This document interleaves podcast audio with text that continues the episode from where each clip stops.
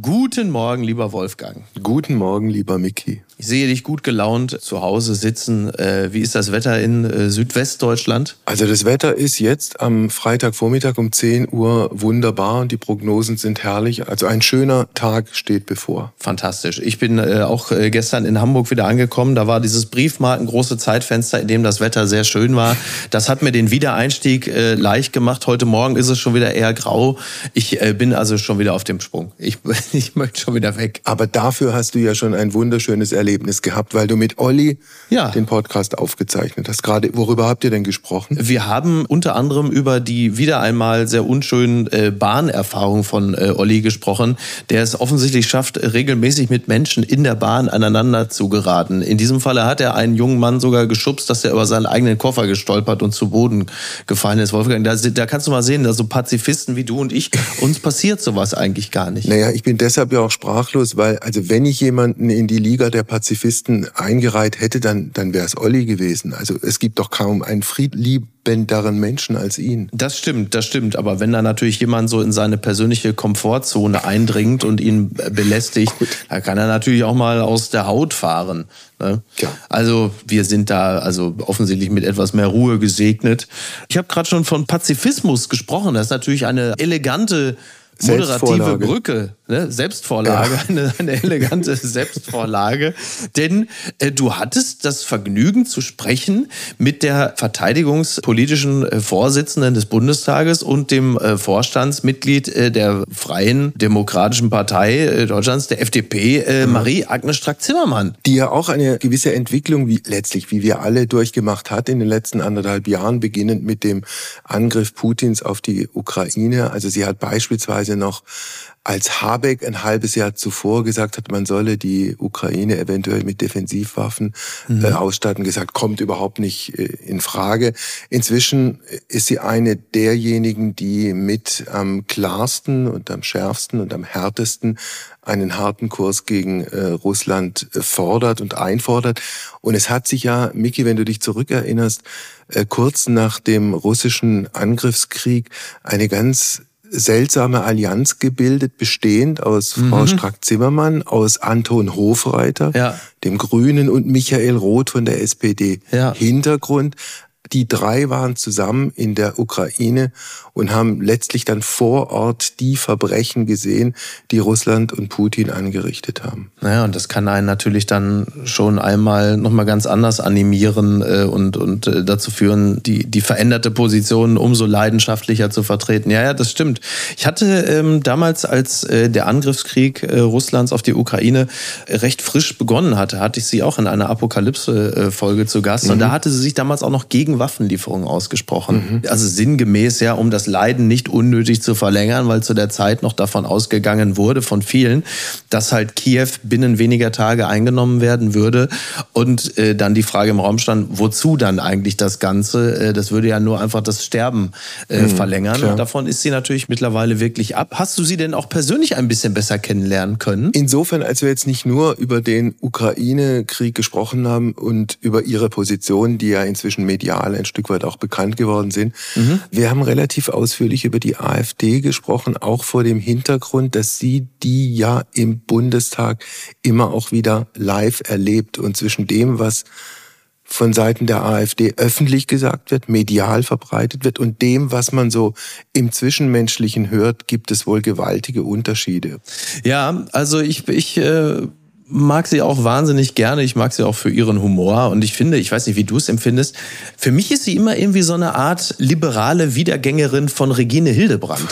Kannst du dich noch erinnern an Regine Hildebrand? Die war Arbeitsministerin in Brandenburg, glaube ich. Genau, brandenburgische ja. SPD-Größe, äh, ja. viel zu früh verstorben. Ja. Aber die hat auch immer Leute, äh, hier, also jetzt, äh, und, und wenn, wenn Strack Zimmermann dann, die hat natürlich ein ganz anderes Idiom. Ja. Aber diese Hemdsärmeligkeit, mit der sie auftritt und dann auch auch im Zweifel schon mal fragt, ob Friedrich Merz da vielleicht nicht einmal zu häufig vor die Pumpe gelaufen ist.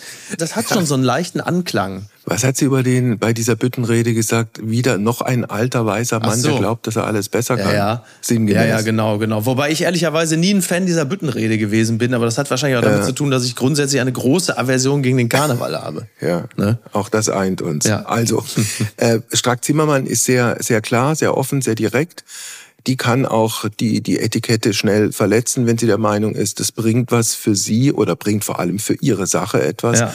Also von daher war es ein, wie ich fand, stimmiges und klares und mich selbst bereicherndes Gespräch. Ach, wie schön. Ja, dann wollen wir jetzt mal aufhören, über Strack Zimmermann zu reden und hören uns einfach mal an, wie es ist, mit Strack Zimmermann zu reden, denn du hast es getan und ja. da freue ich mich drauf. Es ist Sonntag, der 13. August. Apokalypse und Filterkaffee. Heimspiel.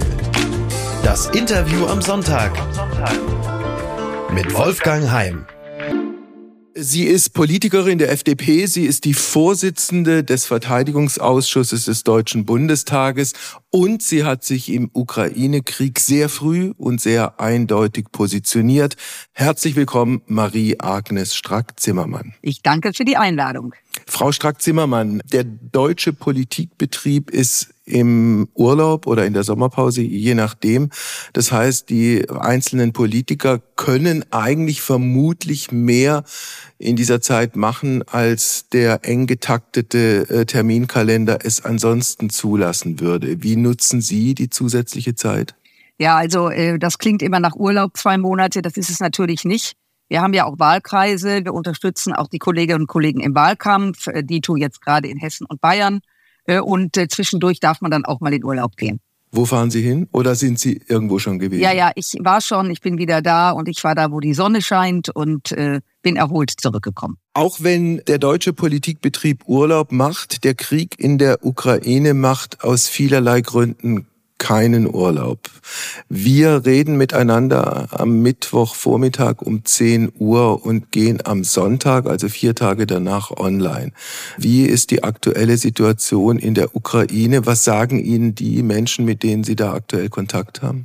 Also es ist natürlich genau richtig, was Sie sagen. Ein Krieg macht eben keine Pause und deswegen sind wir, die im politischen Tagesgeschäft sind, die da jetzt unmittelbar auch mit zu tun haben, sind natürlich immer alarmiert Erstens, die russischen Angriffe auf die Ukraine sind nach wie vor unvorstellbar heftig. Es werden nach wie vor Zivilisten angegriffen, gezielt, inzwischen auch Rettungskräfte, die versuchen, im zivilen Umfeld Leute zu retten. Äh, das ist nach wie vor so. Das muss man auch wissen, weil natürlich nach anderthalb Jahren der eine oder andere, ich verstehe das übrigens auch, sagt, oh, ich möchte nicht jeden Tag davon hören oder sehen. Aber unsere Aufgabe ist es doch, wir müssen hören, wir müssen hinschauen, weil dieser Krieg für uns und unsere Zukunft in Europa von hoher Relevanz ist, abgesehen davon, dass es um viele Menschenleben geht. Umgekehrt scheint es ja zumindest so zu sein, als würde diese Offensive und dieser Vormarsch der Ukrainer nicht in dem Maße erfolgreich sein, wie sich der Westen das erhofft hat. Deckt sich das mit Ihren Informationen? Also das kann man natürlich so nicht sagen und Sie haben auch bitte Verständnis, dass ich Ihnen jetzt keine Details erzählen kann, aber natürlich geht das nicht so schnell. Und der Wunsch, dass es schnell geht, basiert ja auch auf denen, nicht nur die, die natürlich im Krieg sind und hoffen, dass endlich Frieden ist und dass das Bombardement aufhört. Er basiert auch auf dem Wunsch der Öffentlichkeit und das wird in den Medien wiedergespiegelt. Jetzt muss doch mal Schluss sein. Und jetzt brauchen wir mal eine gute Nachricht und so geht's doch nicht weiter. Die Tragödie dieses Krieges ist, dass Russland eben unvermindert daran festhält, nicht nur die Ostukraine zu annektieren, sondern letztlich die ganze Ukraine in die Knie zu zwingen und zu glauben, das könnte man mal so salopp beenden, ist naiv. Die Ukraine kämpft. Sie hat äh, sehr viel Unterstützung seitens des Westens. Aber ich sage das auch direkt und am Anfang. Sie braucht noch mehr Unterstützung, auch von Deutschland. Und das bedeutet, dass wir noch mehr militärisches Material ihr zur Verfügung stellen müssen. Welches militärische Material meinen Sie? Naja, wir haben ja die Diskussion, die Sie ja alle verfolgt haben, auch die, die uns zuhören. Vor einem Jahr haben wir um jeden Panzer gerungen, äh, bis dann endlich im Januar bzw. Februar grünes Licht kam. Jetzt geht es äh, um den Marschflugkörper Taurus. Das ist für die, die sich darin auskennen, ein Gerät, was äh, sozusagen von einem Flugzeug aus abgeschossen werden kann, was eine ziemliche Tiefenwirkung hat und was vor allen Dingen eines kann, nämlich Stellungen, russische Stellungen anzugreifen, von denen nachweislich, wir reden nur von militärischen Zielen, jeden Tag Raketen abgefeuert werden auf die Ukraine. Hätten wir längst liefern müssen, die äh, Engländer machen das auch. Jetzt kennen wir die Situation, Kanzleramt bremst, andere sagen, hm, hm, hm, wir wissen nicht. Und ich kann nur sagen, wieder geht Zeit verloren, wie wir auch im letzten Jahr mit den Panzern und anderem Material erlebt haben. Wenn Frau Strack-Zimmermann entschieden wird, dass geliefert wird, ja. wie lange dauert es, bis die Leute entsprechend eingearbeitet sind, um dieses dann auch zum Einsatz zu bringen? Das ist genau der springende Punkt, den Sie gerade nennen. Das ist ja nicht so, dass man das aus dem Regal holt und dann benutzen wir es mal, sondern es muss vorbereitet werden. Also das Material, was wir haben, ist einsatzbereit, aber es muss angepasst werden auf die ukrainische Luftwaffe. Es muss hintransportiert werden. Es muss eingewiesen werden. Das klippt man ja nicht irgendwo drunter und dann macht man es mal. Das heißt, auch das dauert einige Wochen. Und genau das ist der Punkt, dass wir immer durch dieses Zögern eben auch in der Zeit hinterherrennen, weil wir ja die Soldaten vor Ort auch, äh, besser gesagt, ja. nicht vor Ort, sondern außerhalb der Ukraine, um korrekt zu sein, daran ja, auszubilden. Und deswegen ist es so wahnsinnig ärgerlich, dass wir wieder eine Situation haben, wo mehr diskutiert als getan wird. Ich bin ein bisschen optimistisch, weil inzwischen auch die sozialdemokratischen Kollegen gesagt haben, es muss sein und die Grünen und vor allen Dingen die FDP sowieso dafür ist. Ein großes Problem, so war es jedenfalls öffentlich zu lesen und so wurde es ja auch öffentlich diskutiert, war die fehlende Munition für das ukrainische Militär. Ist das nach wie vor auf der Problemagenda ganz oben? Das ist generell ein großes Thema. Es wird geliefert, um äh, die gute Nachricht zu sagen. Das Thema Munition ist aber generell ein großes Thema. Übrigens nicht nur in diesem grausamen Krieg, sondern generell was Deutschland betrifft, was ganz Europa betrifft. Dadurch, dass wir die letzten 30 Jahre davon ausgegangen sind, dass alles gut bleibt, gut wird und nie wieder wir Aggressionen ausgesetzt sind, wurde eben die Munitionsherstellung reduziert, es wurde Munition verkauft, es wurden Munitionslager geschlossen, mit dem Erfolg, dass jetzt ein enormer Bedarf ist, weltweit, also weltweit jetzt die westliche Welt, und das muss natürlich hergestellt werden. Und die, die, die das herstellen, müssen ihre Kapazitäten hochfahren, die sie natürlich auch runtergefahren haben im Laufe der letzten Jahrzehnte, wenn keine Nachfrage ist. Und das ist nicht so simpel, weil sie brauchen Pulver. Und der Spruch, das Pulver muss erstmal trocken sein, das trifft genau zu, denn sie brauchen Monate, bis das Pulver entsprechend getrocknet ist. Insofern kann das nicht so schnell gehen, aber es gibt auch ein europäisches Programm, deutlich diesbezüglich nachzubestellen dass Russland, dass vor allem Putin sich vollkommen verkalkuliert hat mit dem, was er in der Ukraine angezettelt hat, bestreitet ernsthaft heutzutage niemand mehr. Nach meiner Beobachtung, äh, korrigieren Sie mich, wenn ich da falsch liege, scheint es zumindest vorsichtig formuliert so zu sein, als würde die internationalen Allianzen nicht mehr so funktionieren. Also die Afrikaner haben sich entsprechend geäußert. China natürlich insgesamt viel wichtiger in der Person von Herrn Xi, scheint auch in gewisser Weise auf Distanz zu Putin gegangen zu sein. Teilen Sie diese Einschätzung? Und wenn Sie sie teilen, was würde dann das für den Fortgang des Krieges bedeuten? Also ich glaube, was von großer Relevanz ist, erstens, Putin hat sich komplett verkalkuliert. 2014, Ukraine 1 nenne ich das mal, war ja ein Warmlaufen für ihn. Der Westen hat so gut wie nicht reagiert. Er ging davon aus, wenn er es zum zweiten Mal macht, marschiert er durch, im wahrsten Sinne des Wortes. Sie meinen die Besetzung der Krim? Die Besetzung der Krim und der erste Angriff auf die Ostukraine 2014. Übrigens sind in diesen Jahren zwischen 2014 und 2022 15.000 Menschen ums Leben gekommen, allein zwei Drittel davon Zivilisten. Hat kaum einer darüber gesprochen, tragisch genug.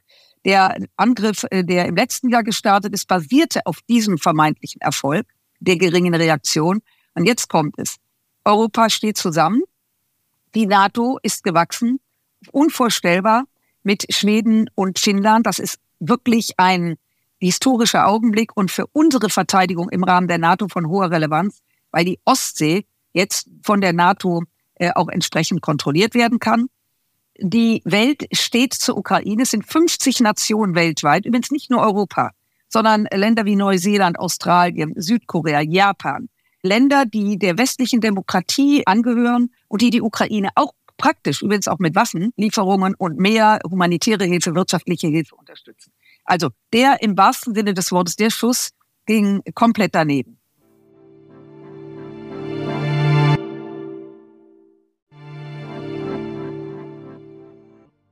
Um nochmal auf die deutsche Politik, Frau Schrack-Zimmermann, ja. und auch auf die Rolle der Bundesregierung zu kommen. Ja. Da haben Sie ja eingangs unseres Gespräches die gewisse Zögerlichkeit aus dem Bundeskanzleramt äh, beklagt. Wissen Sie äh, oder können Sie einschätzen, ob es hinter den Kulissen, also ohne mediale Begleitung Gespräche mit der russischen Führung in welcher Form und mit wem auch immer gibt? Also das sind jetzt viele Fragen. Ich versuche es mal abzuschichten dahingehend, dass es direkte Gespräche gibt mit der russischen Seite, ist relativ ausgeschlossen. Ich sage es mal so, der Kanzler hat ja einige Male mit Putin telefoniert, um auch zu zeigen, dass der Westen die Türen nicht zumacht, aber da ist überhaupt kein Rankommen an ihn. Was funktioniert, ist der Gefangenenaustausch. Das basiert allerdings nicht auf deutscher Politik, sondern auf internationale Unterstützung auch anderer Länder, die sich da einklinken, dass die Gefangenen ausgetauscht werden. Aber Sie sehen ja am Getreidekonflikt, dass Russland es wieder geschafft hat, dass kein Getreide ausgeführt wird aus der Ukraine. Übrigens hängen daran 400 Millionen Menschen weltweit. Das nur mal, was das für eine Dimension ist. Ich glaube, was relativ wichtig ist, dass dieses berühmte Wort der Zeitenwende, die ja objektiv stimmt, und der Kanzler hat ja auch darüber zu Recht gesprochen, dass wir eben extrem lange letztlich gebraucht haben, um aktiv zu werden. Deutschland ist sehr aktiv, steht an der Seite der Ukraine, ist auch nach den Vereinigten Staaten der zweitgrößte Unterstützer. Aber diese Zögerlichkeit, dieses Überlegen, diese Angst, dieses, oh, wir überschreiten eine rote Linie, die ist eben im Kanzleramt immer noch. Und wissen Sie, ich äh, habe Verständnis, dass wir immer austarieren müssen, was kann man machen, was nicht. Aber es gibt nur eine rote Linie, die jemals überschritten wurde. Und das war Wladimir Putin am 24. Februar. Und deswegen sind diese Diskussionen jetzt, was wir zusätzlich liefern, extrem ärgerlich, weil die Ukraine eben keine Zeit hat. Es sterben jeden Tag unschuldige Menschen dort. Vielleicht noch äh, zwei Sätze, weil Sie gerade Afrika und China. China hat grünes Licht gegeben beim Angriff. Putin war, wir erinnern uns äh, kurz vor dem Angriff nach den Olympischen Spielen in China.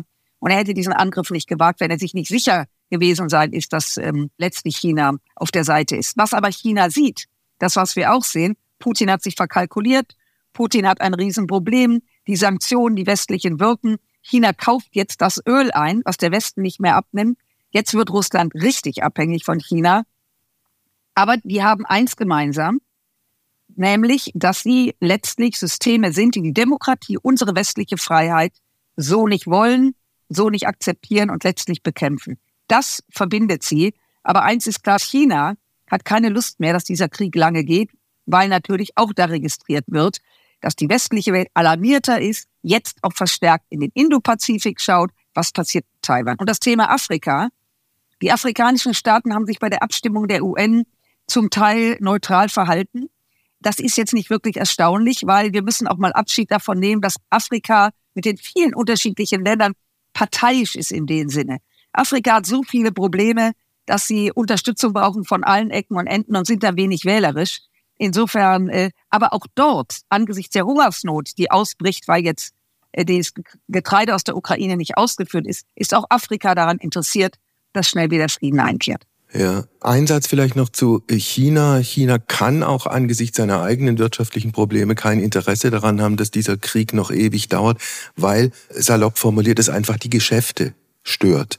Und was die rote Linie angeht, vielleicht, Frau Stark-Zimmermann, gibt es noch eine zweite rote Linie, eine atomare rote Linie. Nochmal die Frage nach Gesprächen, die möglicherweise im Hintergrund laufen kann es sein, dass äh, die amerikanische Militärführung und die russische Militärführung einen wie auch immer gearteten Kontakt haben, um eben eine ungewollte atomare Eskalation zu vermeiden? Das ist durchaus möglich. Die Chinesen haben übrigens äh, ja sehr früh, das hat der Bundeskanzler übrigens sehr gut unterstützt, dass Biden und Xi zusammengekommen sind beim G20-Gipfel in Indonesien und beide klar artikuliert haben, hm. dass das Thema atomarer Erstschlag ein absolutes Unding wäre und dass Russland entsprechende Konsequenzen damit rechnen müsste. Also das war ein sehr wichtiges Commitment seitens der Chinesen und Sie haben natürlich recht. Es geht um Geschäfte. China macht Geschäfte mit Europa. Er hat überhaupt keine Lust, dass dieser Markt gestört wird, weil aufgrund des russischen Angriffs auf die Ukraine wir in Deutschland auch erkannt haben, die Abhängigkeit bei Energiefragen und jetzt natürlich auch die Diskussion haben, wie abhängig machen wir uns eigentlich von chinesischen Handelsketten. Also das Aufwachen in Deutschland bezieht sich auch auf China. Und da haben die überhaupt keinen Bock drauf. Insofern äh, sehe ich das wie Sie. Und das Thema Atomar. Wir müssen bei Putin mit allem rechnen. Wer das nicht tut, ist naiv. Ich persönlich, ich glaube das nicht, weil es letztendlich das Putin-System inzwischen so instabil ist, dass auch die Leute um Putin herum definitiv kein Interesse daran haben können, dass das so eskaliert, dass das russische Staatsgebiet ja auch tangiert wäre. Ich meine, da sollen ja auch Leute sitzen, die nachdenken und ähm, insofern können wir nur wünschen, hoffen, dass es einen Draht gibt, um genau diese Eskalationsstufe, ja, dass die überhaupt nicht nach vorne gerückt wird. Eintritt. Genau. Frau Schrack-Zimmermann, es hat kurz nach Beginn des Krieges in Deutschland eine eher ungewöhnliche Allianz gegeben, bestehend aus drei Politikern oder präziser formuliert aus zwei Politikern und einer Politikerin. Die Politikerin waren Sie, die beiden Herren äh, waren Michael Roth von der SPD und Anton Hofreiter von den Grünen. Sie waren gemeinsam in der Ukraine, sie haben gemeinsam Schlimme und Schreckliches äh, gesehen. Hat das auch, wie soll ich es formulieren, zu einer persönlichen Annäherung oder gar zu einer persönlichen Freundschaft geführt? Ja, äh, unbedingt. Wir kannten uns ja im Grunde genommen nicht. Wir sind ja in der Funktion gereist, Vorsitz Europaausschuss, in dem Fall Anton Hofreiter, Vorsitz Auswärtiger Ausschuss Michael Roth und ich als Vorsitzender des Verteidigungsausschusses. Diese drei Ausschüsse sind unmittelbar involviert in das Thema, also ganz besonders involviert. Und der Zufall wollte, ist, dass es gerade die drei Ampel sozusagen die drei Regierungsmitglieder waren. wir haben uns zusammengesetzt, haben gesagt, wir müssen dorthin. Übrigens gab es einige in Berlin im politischen Betrieb, die das gar nicht lustig gefunden haben, weil sie geglaubt haben, also der ehemalige regierende Bürgermeister in Berlin hat uns dann auch noch vorgeworfen, wir seien zu sentimental. Ich meine, mhm. manchmal fragt man sich wirklich, gerade, dass man auch Emotionen hat, gerade, dass man sieht, was passiert, ist ja auch, um Entscheidungen zu treffen von hoher Relevanz. Und ich hoffe, dass mir meine Empathie bei aller Robustheit, die ich ja durchaus an den Tag lege, dass, dass ich die nie verliere. Alles andere wäre tragisch. Ja, wir verstehen uns sehr, sehr gut. Und wenn ich das so sagen darf, es soll auch in der Politik geben, wo man nicht nur respektvoll miteinander umgeht, sondern sich einfach auch mag. Und ja, das war mit Sicherheit ein entsprechender Auslöser. Wie groß war die Wirkung dessen, was Sie gesehen haben, wenn es darum geht, was man in der eigenen Partei bewirkt? Also Hofreiter als Vertreter einer letztlich pazifistischen oder mit pazifistischer Tradition ausgestatteten Partei, Roth als Vertreter einer Partei, die ja äh, sich immer als Friedenspartei gesehen hat, mit einem speziellen und besonderen Verhältnis zu Russland, haben die im Sinne einer realen Begutachtung dessen, was in Russland passiert, haben die in ihren Parteien was bewirkt? Ja, ich glaube schon. Also ich weiß, dass beide, vor allen Dingen der Kollege Michael Roth, weil ich da jetzt mir erlaube, zwei Sätze zu verlieren, da muss man ihn selber fragen, wirklich große Probleme in der eigenen Fraktion hatte. Also massiv. Ich meine, dass wir Dinge machen in unserem Fach und das auch durchdiskutieren in der eigenen Fraktion, das ist Demokratie und das ist normal. Aber er hatte es schon besonders heftig. Anton Hofreiter wurde von außen oft belächelt, weil er ja viele Jahre Verkehrspolitik machte und plötzlich war er in diesem Bereich. Ich kann nur sagen, für mich ist er authentisch, er ist engagiert und das hat auch etwas damit zu tun, dass wir alle ja auch im Familienverbund leben. Wir uns gar nicht vorstellen wollen und auch nicht können, was es bedeutet, wenn Menschen auf der Flucht sind, wenn die eigenen Brüder, Söhne, Väter im Krieg sind, wenn alles zerstört ist. Und insofern, ich glaube, dass beide in ihren Fraktionen letztendlich, gerade nach anderthalb Jahren, eine Menge bewirkt haben. Denn letztlich ist ja das geliefert worden, was wir wollen. Ja. Und ich sehe ja nicht nur Michael Roth, ich habe ja auch Kollegen in der SPD in unserem Ausschuss. Und das ist nicht nur die Ampel, da sind wir, wenn ich mal von den Rechten und den Linken absehe, auch einer Meinung, äh, dass wir einfach dranbleiben, helfen müssen, helfen müssen, helfen müssen, der Ukraine wegen, aber auch unserer Freiheit wegen. Wie schwer oder vielleicht auch wie nicht schwer war es, Ihre eigene Partei, Ihre eigene Fraktion zu überzeugen? Nicht schwer. Also äh, es gab natürlich den einen oder anderen, der sagte, muss das oder jenes sein. Das ist logisch. Wenn man in dem Thema nicht so involviert ist, äh, wie meine vier Kollegen bei mir im Ausschuss und ähm, ich persönlich, dann muss man natürlich auch einiges einbetten und einordnen, so wie andere ihr Fachgebiet bei uns einordnen. Nein, wir waren von Anfang an der Meinung, dass wenn es um Freiheit geht, wir eben auch bereit sein müssen, für diese Freiheit einzugestehen und äh, möglicherweise eben wie in diesem Fall auch unterstützen. Und ich räume ein, dass im ersten Angriff Russlands auf die Ukraine wir sehr zurückhaltend waren. Auch ich habe gesagt, ich kann mir gar nicht vorstellen, dass wir Waffen liefern. Und also dieser zweite Angriff in seiner unvorstellbaren Brutalität hat auch bei uns die Zögerer, und ich schließe mich da durchaus ein, wirklich in Sekunden alarmiert und im ja. Vergleich zu den anderen, glaube ich, war bei uns dieses Wahrnehmen sehr schnell. Aber am Ende geht es ja darum, dass wir gemeinsam und am besten auch mit der Opposition, mit der CDU, CSU zusammen diesen Weg gehen. Ich glaube, das ist von hoher Relevanz. Ja, also ich erinnere mich auch, als Habeck vor dem Krieg aus der Ukraine zurückkam und gesagt hat, wir müssen eigentlich Defensivwaffen liefern, waren Sie damals auch eine derjenigen, die gesagt haben, das machen wir nicht. Ja, das ist so genau so. Ich habe dann, wie gesagt, äh, als es dann erneut losging, habe ich meine Meinung geändert. Auch das war ein Prozess. Äh, das ist auch klar. Was mich allerdings immer gestört hat, ist das Wort Defensivwaffe. Damit hat Habeck ja lediglich davon ablenken wollen, dass jede Waffe offensiv und defensiv eingesetzt werden. Ich kann auch meine Gabel, mit der ich Spaghetti esse, kann ich defensiv nutzen, indem ich mich wehre, wenn mich einer angreift. Ich kann damit aber auch jemand angreifen. Also was ich sagen will, eine Waffe ist eine Waffe. Und eine Waffe ist letztendlich dazu da, den anderen von mir wegzuhalten, den anderen zu verletzen, gegebenenfalls auch zu töten. Und deswegen fand ich diese Semantik überflüssig. Entweder man liefert Waffen oder man lässt es. Okay, wenn wir jetzt einen Schritt zurückgehen, äh, Frau Strack-Zimmermann, und ein bisschen auf Ihre Vita gucken. Sie kommen aus Düsseldorf. Ja. Sie haben in München studiert, Publizistik, Politik und Germanistik. Sie waren sehr viele Jahre im Verlagsgeschäft tätig, hatten natürlich parallel oder dazu auch Familie und Kinder und haben wie, wann und warum beschlossen, sich der äh, herzlosen Partei der Besserverdienenden anzuschließen?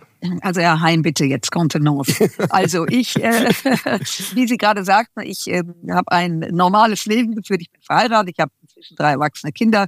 Ich habe für einen Verlag freiberuflich gearbeitet und habe übrigens das nur Klammer auf, Klammer zu, mich mit dem Thema Sicherheit, äußere Sicherheit immer äh, beschäftigt. Ich habe auch in, in München mich mit dem Thema in meinem Politikstudium beschäftigt. Also insofern bin ich heute inhaltlich, fachlich, wenn Sie so wollen, da, wo ich mal vor 40 Jahren gestartet bin. Aber wie das Leben so ist, zwischendurch gab es was anderes. Ich war immer sehr politisch, das liegt an meinem Elternhaus. Bei uns spielte Politik eine Rolle. Wir haben diskutiert. Sie kommen aus einem konservativen Elternhaus. Ja, also meine Eltern waren Mitglied bei der CDU. Äh, in meiner Familie, im Erweiterten, gab es aber auch immer äh, Freie Demokraten und Sozialdemokraten. Die Grünen waren seinerzeit ja noch nicht am Start. Ne, also wir waren eine sehr politische Familie. Und äh, irgendwann habe ich gedacht, vielleicht sollte ich mich mal in einer Partei engagieren. Und wir gehen jetzt von den drei Parteien aus CDU, SPD, FDP. Die CDU kam für mich nicht in Frage, obwohl sie seinerzeit um mich geworben hat, weil ich das Frauenbild der CDU in den 70er Jahren, also als ich politisiert wurde, völlig äh, für mich äh, absolut ein No-Go war. Also die Rolle reduziert auf zu Hause und so weiter und so fort. Äh, das war nicht meins. Und wie gesagt, ich habe drei Kinder gemeinsam mit meinem Mann großgezogen. Ich weiß, was das für eine Arbeit bedeutet, ein Leben zu führen mit Kindern und diese großzuziehen. Die SPD zur Sozialdemokratie hatte ich eigentlich äh, gar keinen Zugang. Ja, natürlich Willy Brandt. Äh, Trotz äh, Willy Brandt, Friedenspolitik. Ja, ja. Jetzt war ich, als Willy Brandt ähm, Kanzler wurde, ja, 13, 14, 15 und war da, ähm, also ich fand das sehr spannend. Übrigens rückwirkend, wenn ich jetzt heute als Mitte 60-Jährige auf das zurückblicke, auf die 70er Jahre und die Politik von Willy Brandt, bin ich nach wie vor fasziniert, weil er, der den Friedensnobelpreis bekommen hat, übrigens nicht nur dafür gesorgt hat, dass die Bundesrepublik sehr stark aufgerüstet war und wir eine starke Armee hatten. Das vergessen heute manche. Es waren übrigens auch gerade die sozialdemokratischen Verteidigungsminister, die eine wesentliche Rolle gespielt haben Helmut Schmidt auch, NATO-Doppelbeschluss. Also ganz spannend. So lange Rede, kurzer Sinn. Da ich äh, liberale Großeltern hatte, also ich habe meine einen Großeltern war CDU, die anderen waren ganz liberal. Das gefiel mir am besten, nämlich die Frage der Eigenverantwortung, die Frage mhm. des Individuellen, ohne, um das auch mal einzuschieben. Liberal zu sein heißt ja nicht über Tische und Bänke zu gehen und auf Kosten Dritter. Deswegen habe ich mich entschieden, in die FDP einzutreten. Äh, ich habe das auch nicht bereut, wissen, dass das, ähm, aber was ist schon einfach. Wenn Sie in der SPD sind, die früher 40 Prozent hatte und heute 18, was ist schon einfach. Und die CDU ist weit unter 30 Prozent, also gar nichts ist einfach. Aber das war der Grund. Ich habe das wirklich mir Gedanken gemacht, wo glaube ich, meine politische Heimat zu sehen und zu finden. Und da bin ich jetzt Mitglied seit 33 Jahren. Wahnsinn. Ganz schön lange. Das heißt, Sie sind ja. in diese Partei reingegangen, so Ende der 80er, Anfang der 90er Jahre, also zu einem Zeitpunkt, als die FDP sich doch in einer sehr starken Abhängigkeit befunden hat von Helmut Kohl und der CDU, korrekt? Ja, ich bin eingetreten 1990, im ja. November 90, unmittelbar nach der Öffnung der Mauer. Ich war bei einer Veranstaltung, wo seinerzeit Politiker waren, unter anderem Otto Graf Lambsdorff und andere. Und dass diese Mauer aufgeht. Also ich bin 1958 geboren. Ich habe als kleines Kind, meine Großeltern lebten in Berlin, mitbekommen, wie diese Mauer sukzessive entstand. Wenn wir meine Großeltern besucht haben, wir in der Regel geflogen sind, weil mein Vater, äh, wie es hieß, keinen Bock hatte, durch die Ostzone zu fahren. Und dass diese Mauer wirklich verschwindet, dass diese Mauer sich öffnet, war für mich, ich, ich glaube für Millionen Menschen natürlich, aber für mich jetzt, weil Sie mich persönlich fragen, so ein unglaubliches Momentum. Hans-Dietrich Genscher, die Rolle von Genscher, äh, der für mich ein großes Vorbild war in seiner sehr klugen, Art, Dinge zu sehen, äh, dass ich dann eingestiegen bin 1990. Äh, Sie haben mich noch was gefragt. Die Situation damals war eben auch die, es gab eigentlich nur noch damals zwei große Parteien, die so. SPD und die Union und die FDP, nachdem sie sich von Schmidt und der sozialliberalen Koalition verabschiedet hat, hat sich halt in eine bestimmte Abhängigkeit von Helmut Kohl und der CDU begeben. Man muss, wenn, wenn Sie mir einen Satz erlauben, weil das spannend ja, klar. Es gab mal eine sozialliberale Koalition, die übrigens eine sehr gelungene war und die durchaus interessant ist, äh, auch nicht zu vergessen, dass es so eine Kombination geben kann. Die Zusammenarbeit mit Helmut Kohl, ich meine, Koalitionen sind immer äh, anspruchsvoll. Aber eins hat Helmut Kohl verstanden, im Gegensatz übrigens zu seiner Nachfolgerin, dass man einen kleineren Partner auch pflegt, dass man jedem Partner auch den Raum lässt, den er braucht, um die eigenen Wählerinnen und Wähler anzusprechen. Das hat Helmut Kohl genau verstanden. Es war bei Frau Merkel weniger ausgeprägt, aber das ist jetzt alles Geschichte. Mhm. Und die Abhängigkeit, man sollte sich als Partei heute in dieser, in dieser Vielfältigkeit mhm, sowieso von gar nichts mehr abhängig machen, sondern innerhalb des demokratischen Spektrums. CDU, CSU, SPD, Grüne und wir unbedingt in der Lage sein, gemeinsam zu arbeiten, um allein die Ränder, die ja heute völlig anders sind, ähm, ein krasses Erstarken der Rechten, auch eine Präsenz übrigens der radikalen Linken wird momentan gerne nicht so ganz ins Auge geschaut, äh, um das zu verhindern. Gut, was die AfD angeht, der CDU-Vorsitzende Merz hat ja in einer Art poetischen Anwandlung aus der CDU, aus der Union eine Alternative für Deutschland mit Substanz gemacht. Auf diese Idee muss man auch erst kommen. Ja, die Heute-Show hat ja gefragt, welche Substanz er geraucht hätte. ähm, was ich, äh, wenn ich das mal so sagen darf, aber Sie wissen, der Humor, mein Humor und der von Friedrich Merz sind sehr unterschiedlich ausgeprägt was ich sehr witzig fand. Ja, ich weiß nicht, was sie da geritten hat. Hat es da eigentlich, wenn ich kurz fragen, nachfragen ja. darf, eine, eine Form von Versöhnung gegeben? Weil Sie haben ihn ja in so einer Büttenrede bezeichnet als noch so ein alter weißer Mann, der glaubt, dass er es besser kann. Und er saß im Publikum und fand das überhaupt nicht lustig. Also es musste ja keine Versöhnung geben, weil es eine Büttenrede ist. Und äh, ich habe ja nicht nur über Merz gesprochen, sondern auch über den bayerischen Ministerpräsident, äh, über den chinesischen Präsident, über Herrn Putin, über Herrn Habeck, über den Kanzler. Also es sind viele Zwerge in meiner Rolle als Stiefmutter von Schneewittchen drangekommen. Ich weiß aber, dass Herr Merz sehr getroffen war. Das ist aber einfach Karneval und Büttenreden haben eine andere Regel. Und die Regel heißt, auf Augenhöhe reibt man sich oder von unten nach oben, nie ja. von oben nach unten. Und insofern braucht es ja keine Versöhnung zu sein, weil es Karneval ist. Aber das ist eine alte Geschichte. Aber um darauf zurückzukommen, was ja viel ernster ist diese Diskussion, wie man sich der AfD gegenüber verhält. Ich habe 24 Jahre Kommunalpolitik gemacht, ich war viele Jahre Bürgermeisterin der Stadt Düsseldorf und ich kann immer nur wieder sagen, mit Radikalen und vor allem mit Nazis macht man keine Bündnisse und auch nicht auf kommunaler Ebene. Und ich weiß, dass manche Kommunalpolitiker in kleineren Gemeinden, wo sie das Gefühl haben, sie haben keine Alternative, das tun. Ich kann nur sagen, das sollte man tun nicht lassen. Und ein Vorsitzender einer Partei sollte auch nicht eine Eventualität und vielleicht und irgendwie um die Ecke und doch. Und ich finde, wir sollten das Kind beim Namen nennen. Ja. Die AfD, dort sind Nationalsozialisten, das sind Nazis, deren Gedankengut natürlich sehr gerne von unten nach oben transportiert wird. Und deswegen kann ich es nicht verstehen, warum Herr Merz es gemacht hat. Ich glaube, das war nicht gut. Aber das muss letztendlich die CDU mit ihm klären und ähm, nicht wir. Es gibt bei YouTube einen kleinen Ausschnitt. Dieser Ausschnitt zeigt Sie im Deutschen Bundestag bei, ich weiß nicht, ob es eine Rede war, ob es eine Art Zwischenruf war, als es darum ging, wie AfD-Politiker sich geäußert haben angesichts einer Debatte, als es um quer und divers gegangen ist. Ja, ähm, also ähm, wenn es um diese Themen geht, eigentlich inzwischen, wenn es um alle Themen geht, ist das, was äh, von äh, rechts kommt, unappetitlich, ist auch keine politische Statement. Es ist niederträchtig, es geht mit Menschen einfach schlecht um, um es mal auf den Punkt zu bringen. Und ich habe einmal interveniert, weil wir saßen seinerzeit, das war in der ersten Wahlperiode 17 bis 21, in der ich war, direkt neben der AfD und wir haben einfach Dinge gehört, die zu leise waren, dass die Präsidentin es hören konnte, aber so, dass wir es hören konnten. Und ich war der Meinung, dass das einfach mal laut gesagt werden muss. Mhm. Und wissen Sie, das hat auch gar nichts damit zu tun, was für eine Meinung man letztlich vertritt. Es hat was mit Respekt zu tun. Und die AfD benimmt sich Menschen gegenüber, äh, die nicht ihre Meinung und ihre Art zu leben gut finden, einfach respektlos. Und das musste einfach mal artikuliert werden. Stand jetzt nützt das alles nichts, denn die AfD liegt äh, nach Umfragen bei 20, bei manchen Instituten sogar jenseits der 20 Prozent. Mit anderen Worten, die anderen Parteien müssen richtig was falsch gemacht haben. Was hat die FDP, was hat die Ampel falsch gemacht? Nein, ich glaube, das ist zu einfach, den Grund da zu suchen. Also, äh, wenn es so einfach wäre, könnte man es ja auch ganz schnell wieder abstellen. Ich würde das Ganze mal so einordnen. Wir haben eine Koalition gebildet äh, der Ampel, die für Deutschland einzigartig ist. A, hat es noch nie eine Dreierkonstellation gegeben. Koalition äh, gibt es seit der Gründung der Bundesrepublik überwiegend.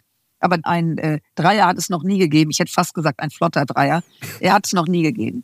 So, also das war das Erste. Das Zweite, wir haben ein ambitioniertes Programm ausgearbeitet, übrigens auch einiges und sehr viel schon erfüllt. Ich würde da nämlich auch gleich mal gerne was sagen, weil dieses, die Ampel kriegt nichts auf die Kette und so, das stimmt objektiv nicht. Aber wir haben 77 Tage, nachdem sich diese Koalition gefunden hat, 77 Tage später hat Russland die Ukraine angegriffen. Und dann war das Thema Zeitenwende steht im Raum. Und dadurch waren natürlich Dinge, die wir sozusagen mit, mit Euphorie beginnen wollten, wurden natürlich erstmal ausgebremst, bevor es überhaupt losging. Und insofern haben wir nichts falsch gemacht oder das ist nicht der Grund, warum die AfD gestärkt ist. Ich glaube, der Grund, also erstens mal warne ich davor, immer Angst zu haben. Ich habe neulich gelesen, und das fand ich ein sehr gutes Beispiel, wenn man Angst vor dem Wolf hat, dann sollte man nicht im Haus sitzen und zittern, sondern vor die Tür gehen und darauf achten, dass der Wolf nicht in den Vorgarten kommt. So, und ich glaube, das sollten wir machen, politisch machen, dass die AfD keine wirkliche Rolle in dieser Republik spielt, dahingehend, dass sie regierungs, ist ja gar nicht regierungsfähig. Wenn man immer nur will, dass alles nicht funktioniert, dann ist es ja nicht. Das ist das, ist das eine. Und das zweite, wenn Sie die Ampel heute sehen, ja, wir diskutieren laut und deutlich, das ist so. So richtig überraschend ist es ja auch nicht. Wir haben uns zusammengefunden das war ja nicht äh, aus Liebe, sondern aus, aus, aus der Situation heraus. Da muss man sich natürlich rütteln und schütteln. So ist es eben. Aber wenn ich mir anschaue, dass die großen Reformen, die unter Angela Merkel in 16 Jahren nicht angepackt worden sind, ich bringe Ihnen gerne mal Beispiele. Verkehrsreform, also Einführung vom Deutschlandticket. Keine Waben mehr. Sie können in München einsteigen und in Buxtehude ankommen mit der S-Bahn und in den Bus steigen und ein, ein Riesenwurf. Migrationspolitik angegangen, Einwanderungspolitik. Es hat 16 Jahre von Frau Merkel wurde ignoriert, dass wir ein Einwanderungsland sind, dass wir geordnete Einwanderung brauchen. Auch im, im sozialen Bereich, Streichung Paragraph 219a. Also ich will einfach mal so ein paar Beispiele bringen, könnte Ihnen ganz viele bringen. Frau Stark-Zimmermann, ich höre Ihnen mit großem Interesse und mit zunehmender Begeisterung zu. Es ändert aber an dem Befund ja. nichts, ja. dass die AfD bei 20 Prozent liegt, dass die Bilanz der Ampel, zumindest wenn man die Umfragen anguckt, nicht besonders gut ist und dass auch die Union mit Friedrich Merz, der meines Wissens mal angetreten ist, die AfD zu halbieren, inzwischen auch nicht besonders glücklich aus der Wäsche guckt. Ja, äh, Herr Heim, ich wollte nicht ablenken, aber es durchbrach mich gerade der Wunsch, äh, auch mal kurz zu äh, kurz klar zu machen, ja. dass wir Dinge auf den Weg gebracht haben, die von hoher Relevanz sind, weil sie entscheidend sind für den Standort Deutschland. So, und jetzt äh, komme ich wieder auf das Thema zurück. Sie haben mich eingefangen, ich sehe es ein. Ich glaube, dass Corona mit Sicherheit, die Pandemie, die uns ja alle ähm, in unterschiedlicher Art und Weise ganz schrecklich getroffen hat, dort den Humus gelegt hat dafür, dass sich Gesellschaft auch in der Lage ist, sich zu radikalisieren. Das, was wir in Deutschland eigentlich für Jahrzehnte uns haben nicht vorstellen können, im Vergleich jetzt zu unseren französischen Nachbarn zum Beispiel. Das ist in Zeiten von schweren Krisen, also basierend auf Corona. Dann kam die Frage der Energie, haben wir übrigens hervorragend gelöst, nicht nur als Ampel, sondern auch die Bürgerinnen und Bürger haben enorm mitgemacht, dass wir sehr gut durch den Winter gekommen sind. Auch das muss man mal den Menschen sagen. Das war wirklich äh, bravourös. Dass in der Situation Inflation, große Unsicherheit ist, wie geht diese Zukunft eigentlich weiter? Und wenn, wenn ein Volk anfängt, unsicher zu sein, also nicht ruhend zu sein, Mensch, super, wir sind in Deutschland, eigentlich sind wir ganz toll und alles läuft, dann ist natürlich für Demagogen, die versuchen, Stimmung für sich zu machen, die in diese Nische rein wollen, wo seitens derer einfache Antworten kommen und die letztlich auch glauben, mit einem gewissermaßen autoritären Staat zu zeigen, so wir regeln das, dass die Erfolg haben könnten. Und ich glaube auch, dass Menschen in Deutschland übrigens, und das ist kein Vorwurf, auch Führung wollen. Nämlich gerade in Krisen, das sieht man ja auch bei Kindern, wenn Situationen unruhig werden, Unsicherheit, dann will man, dass jemand führt und sagt, ganz ruhig bleiben, wir kriegen das auf die Kette. Und jetzt komme ich nochmal auf Ihre ja durchaus äh, anblinzende äh, Kritik. Und wenn eine Regierung wie die Ampel den Menschen nicht das Gefühl vermittelt, passt auf, die Situation ist schwierig, aber wir haben sie im Griff. Ich glaube, das ist von hoher Relevanz. Und man muss aber dann auch ehrlich sein und den Leuten sagen, Energie wird nie wieder so günstig, wie es war. Ja. Wir werden ganz viel Geld in die Hand nehmen müssen, um unser Land zu schützen. Das heißt, wir werden plötzlich uns mit Dingen wieder beschäftigen müssen, die wir in den letzten 30 Jahren komplett ausgeblendet haben. Das gehört nämlich zur Ehrlichkeit auch dazu. Es kommt aus meiner Sicht noch was anderes dazu, ein relativ banaler Umstand, der aber möglicherweise Teil der Erklärung ist. Letztlich sind alle Parteien, im Übrigen auch eigentlich alle Medien zumindest über einen langen Zeitraum über jedes Stöckchen gehüpft, das die AfD hingehalten hat. Das heißt, eine, wie soll ich es formulieren, eine routinierte Gelassenheit, ein weniger Beachten hätte möglicherweise den Erfolg der AfD, ich weiß nicht, ob er ihn verhindert hätte, aber er hätte ihn zumindest milder und langsamer ausfallen lassen. Ich bin froh, dass Sie das sagen, Herr Heim weil ich gehöre nicht zu der Politikersorte, die äh, Presseschelte betreiben, weil so einfach ist es nicht, so wie ja auch nicht, so wenig wie es stimmt, Politik ist doof und Presse lügt sowieso und wir sind alle korrupt. Also ja. Äh, das ist ja immer besonders beliebt. Aber es, ich empfinde es genauso. Ich erinnere mich, als die AfD in der Griechenland-Krise, Grexit-Diskussion, ja erstmal aus äh, der Situation heraus entstanden ist, also aus wirtschaftlichen Erwägungen, um die Geschichte abzukürzen. So, und ich erinnere mich, wie immer mehr Zulauf kam, wie die Tonalität sich verändert hat, die Radikalität äh, hochgefahren ist. Übrigens, inzwischen raus aus der NATO, raus aus Europa, damit mal jeder weiß in Deutschland, was das bedeutet. Mir kann keiner sagen, ich wähle AfD und weiß nicht, was es bedeutet. Das bedeutet Grenzschließung. Das bedeutet, wir äh, holen uns wieder eine Erlaubnis, um in Mallorca Urlaub zu machen, nichts in den Flieger und ab an die Playa de Tralala. Also man muss auch mal klar machen, äh, von was wir sprechen. So, und ich hatte mit einem Chefredakteur einer sehr großen Zeitung mal ein Gespräch darüber. Und ich habe gesagt, wird eigentlich in der Redaktionskonferenz mal reflektiert, berichte ich über etwas oder berichte ich so, dass es größer wird? Das ist ja immer, ich stelle die Situation dar und pushe ich sie dadurch. Und ich kann Ihnen nur sagen, ich behaupte, ja, es wurde gepusht. Der Redakteur sagte zu mir, na ja, wir können ja nicht wegschauen. Da habe ich ja, es geht ja gar nicht ums Wegschauen. Aber ich erinnere mich, wie Herr Gauland riesige Interviewseiten bekam. Also er hat auch die Plattform bekommen. Gut, also ich, ich glaube, ich will es mir nicht zu einfach machen. Ich glaube, es kommt viel zusammen. Und deswegen sollten wir A, das Kind beim Namen nennen, mit wem wir es zu tun haben. Und wir sollten unsere Politik erklären und den Menschen klar machen, wir sind in der Lage, in der Politik und in diesem Land, wir haben schon andere Krisen überstanden, auch da durchzugehen. Und mal ein bisschen positiver weil ich diese Lamoyanz, ich reise sehr viel herein, ich komme in Länder, das liegt jetzt an meiner Aufgabe, da kann ich nur sagen, da würde man alles geben, in einem solchen Umfeld zu leben wie wir, wenngleich ich weiß, dass wir natürlich auch große Sorgen haben, auch Menschen haben, die große Sorgen haben.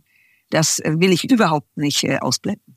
Kann man, um diesen Punkt abzuschließen, es auf den einfachen Satz bringen, die AfD ist eine demokratisch gewählte aber keinesfalls eine demokratische Partei? Ja, das ist so. Also Herr Merz hat ja gesagt, sie ist demokratisch gewählt.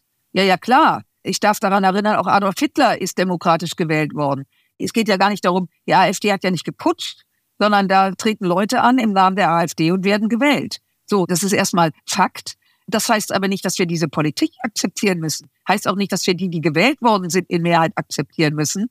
Und äh, wenn heute die Umfragen sagen, die AfD liegt bei 20 Prozent, darf ich daran erinnern, dass 80 Prozent die AfD nicht wählen würden. Und äh, das bedeutet eben, dass sie ist demokratisch gewählt und sie gehört demokratisch wieder abgewählt. Und das ja. ist unsere Aufgabe, diese Alternative entsprechend mit politischen Mitteln klein zu halten. Und das ist keine einfache Aufgabe, ist keine Frage. Lassen Sie uns, Frau Strack-Zimmermann, zum Schluss unseres Gespräches noch ein paar Sätze über Ihr Spezialgebiet verlieren, über die Verteidigungspolitik, sprich auch über die Bundeswehr. Die Bundeswehr scheint in einem, ganz vorsichtig formuliert, nicht sehr guten Zustand zu sein. Da gibt es Panzer, die nicht fahren, da gibt es Flugzeuge, die nicht fliegen und Schiffe, die nicht auslaufen können. Vor dem Hintergrund des Krieges, den wir jetzt seit anderthalb Jahren erleben, wie konnte das passieren? Oder hängt das möglicherweise auch mit dem langen Desinteresse der Politik, der Politiker, auch der Parteien zusammen, sich um die Bundeswehr zu kümmern, weil wenn jemand vor fünf Jahren beispielsweise eine Erhöhung des Wehretats gefordert hätte, der hätte bei den Wahlen keinen Erfolg eingefahren.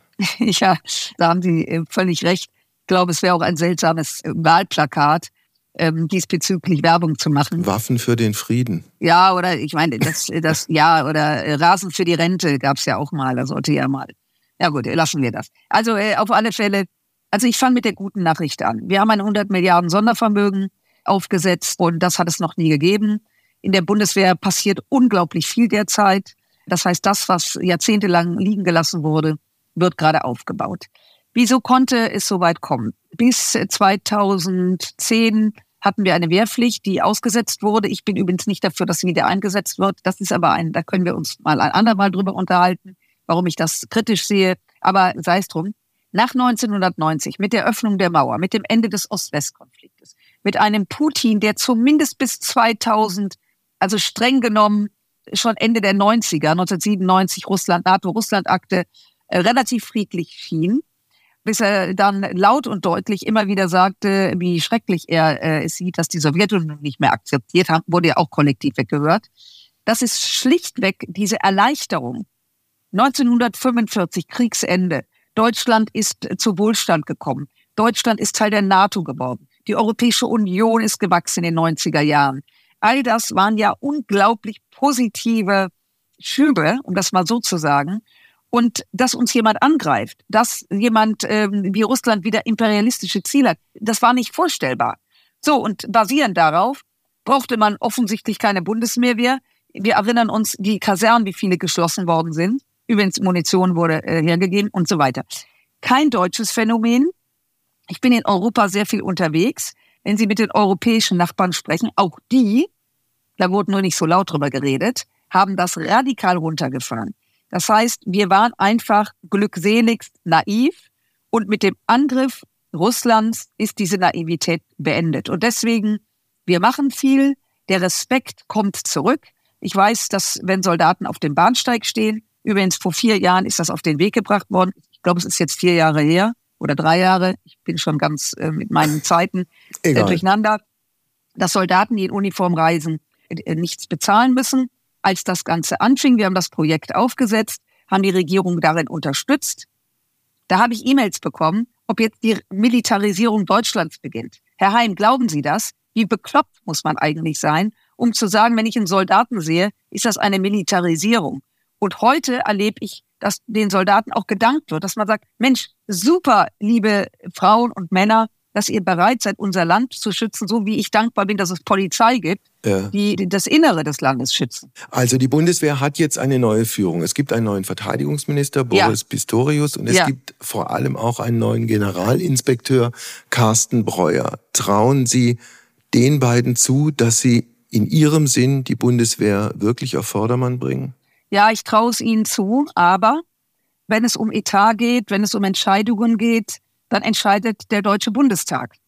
Die Minister führen aus, sind die Exekutive und wir, die Abgeordneten, sind die Legislative. Das heißt, letztlich klappt das nur. Boris Pistorius, den ich sehr schätze, ich bin sehr froh, dass er dieses Amt äh, angetreten ist, der es auch mit Begeisterung macht. Es hilft übrigens, eine Arbeit zu machen, die einen erfreut und sie ist schwierig. Das kann ich Ihnen sagen, da fallen Sie schneller über was, für was Sie gar nichts können, äh, schneller als Sie gucken können. Ich bin sehr froh, dass er das macht, aber er braucht eine Mehrheit im Parlament und er braucht einen Bundeskanzler und ein Bundeskanzleramt, was ihm nicht permanent wie jetzt immer wieder Knüppel zwischen die Beine wirft. Das heißt, der Minister ist nur so mächtig, wie das Kabinett ihn lässt und wie der Bundestag ihm die Stimmen gibt. Ich traue ihm eine Menge zu und Carsten Breuer hat gezeigt, dass er in der Corona-Krise, hat er ja auch den Einsatz der Bundeswehr im zivilen Bereich koordiniert. Er ist extrem, ja, ich sage das jetzt mal rheinisch, gut drauf. Ich glaube, dass die beiden ein Glück sind für die Bundeswehr, aber es ist ein dickes Brett und wir holen gerade 33 Jahre nach. Lassen Sie uns ganz zum Schluss unseres Gesprächs doch ein bisschen in die Zukunft gucken. Da sind Sie als passionierte Motorradfahrerin natürlich für prädestiniert, in die Zukunft zu gucken, weil man ja immer damit rechnen muss, dass etwas passiert. Also Punkt eins, die Ukraine und der russische Angriffskrieg gegen und in der Ukraine. Sehen Sie am Ende des Horizonts ein Zeitfenster, das aufgehen kann für Verhandlungen? Also wenn ich das jetzt so dezidiert sagen würde, würden Sie äh, mich um ein Datum bitten. Das kann ich natürlich nicht abliefern. Dieser Krieg wird irgendwann zu Ende gehen. Und er wird nur dann zu Ende gehen, wenn Putin so geschwächt ist, wenn Russland einfach einsieht, dass dieser Krieg, so wie sie ihn angefangen haben, nicht zu gewinnen ist. Aus der Stärke heraus wird dies geschehen unter der Voraussetzung, die Integrität der Ukraine wird erhalten. Denn wenn Putin und Russland nur ein Millimeter Erfolg haben mit diesem Angriffskrieg, prophezei ich ihnen, weil wir in die Zukunft gucken, ist das nicht der letzte Angriff in Europa. Dann wird Russland sich schütteln, rütteln, paar Jahre warten und dann wird es in die Nachbarstaaten wie in Georgien, dann Moldawien und dann wird auch nicht davor zurückgeschreckt werden, die baltischen Staaten anzugreifen, die übrigens Teil der NATO sind. Also ja, es wird ein Frieden kommen, aber wann und wie, das kann ich Ihnen nicht sagen. Ich sehne mir nichts mehr als das, vor allen Dingen der Menschen in der Ukraine wegen beschäftigt sich oder muss sich auch vor allem die deutsche Politik damit beschäftigen, dass in den USA demnächst etwas Dramatisches passieren kann, dass nämlich Herr Biden abgewählt wird und entweder Trump oder ein anderer aus dieser Riege Präsident der Vereinigten Staaten von Amerika wird? Naja, zumindest sollten wir so klug sein, auch da wieder das Beispiel nicht hinzustarren und zu gucken, oh Gott, oh Gott, oh Gott, was kommt da jetzt? Übrigens ist Biden und seine Administration nach der Administration von George Bush die transatlantischste, die wir je hatten. Und wir können ihm und dem lieben Gott, sofern er da mitgemischt hat, danken, dass wir diese Partner an der Seite haben. Es ändert aber nichts. Wir leben in Deutschland, wir sind Teil der Europäischen Union, wir wählen nicht in den Vereinigten Staaten. Und deswegen sollten wir da nicht hinstarren, sondern wir sollten uns darüber Gedanken machen, dass Deutschland und vor allen Dingen Europa stärker wird. Wir werden auf Dauer uns nicht darauf verlassen dürfen, dass die Amerikaner uns hier immer helfen. Europa hat einen hohen Wehretat. Das muss eben anders eingesetzt werden. Wir müssen in der Lage sein, unseren Kontinent, diesen wunderbaren, eben auch selbst zu verteidigen. Vor anderen Leute Türe kehren, sollten wir bleiben lassen, mhm. sondern am Anfang vor unserer eigenen Tür zu kehren. Und Europa ist auch Ihre ganz persönliche Zukunft insofern, als Sie die FDP-Spitzenkandidatin sind für die Europawahl im kommenden Jahr. Eine Entscheidung, die Ihnen schwer gefallen ist? Nein, die ist mir nicht schwer gefallen. Ich habe mir natürlich Gedanken darüber gemacht. Diese Tür ging auf, weil Nicola Beer, unsere bisherige Spitzenkandidatin zur Europäischen Investitionsbank, wechselt. Und dadurch war diese Situation überhaupt erst entstanden. Ich habe es angeboten, äh, das zu machen ich habe in den letzten, gerade seit dem Ausbruch, ähm, seit dem russischen Angriff, sehr viel natürlich bin ich in Europa gereist, habe Verteidigungsaußenminister kennengelernt. Und mir wird einfach, ich meine, das ist jetzt keine neue Erkenntnis, aber ich habe sie wirklich tagtäglich gespürt. Dieses Europa ist ja nicht nur ein toller Kontinent. Das sage ich auch als Motorradfahrerin übrigens. Jedes Land ist zum Niederknien schön, sondern es ist das größte Friedensprojekt, was wir je hatten. Und Hans-Dietrich Genscher er hat mal gesagt, Europa ist unsere Zukunft, wir haben keine andere. Und wenn die Partei meint, nachdem ich das angeboten habe, dass ich die Richtige bin, dass wir auch äh, in Europa unseren Teil dazu beitragen können, diesen Frieden aufrechtzuerhalten und europäische Politik zu machen, finde ich, das ehrt mich das. Und ich mache das mit Freuden. Und die Rheinländerin sagt ja, et wie et kütt. Und so, mal schauen. Aber ich muss gewählt werden. Ja. Das ist kein Vertrag, den ich unterschrieben habe und mhm. ich werde jetzt äh, dort eingesetzt, sondern die Wählerinnen und Wähler haben die Wahl und ich freue mich natürlich über sehr, sehr viel Unterstützung. Das war Ihr Schlusswort. Vielen Dank für das Gespräch. Ich danke Ihnen, Herr Heim. Heimspiel. Apokalypse und Filterkaffee ist eine Studio Bummens Produktion mit freundlicher Unterstützung der Florida Entertainment. Redaktion Wolfgang Heim. Executive Producer Tobias Baukhage. Produktion Hanna Marahiel. Ton und Schnitt Mia Becker.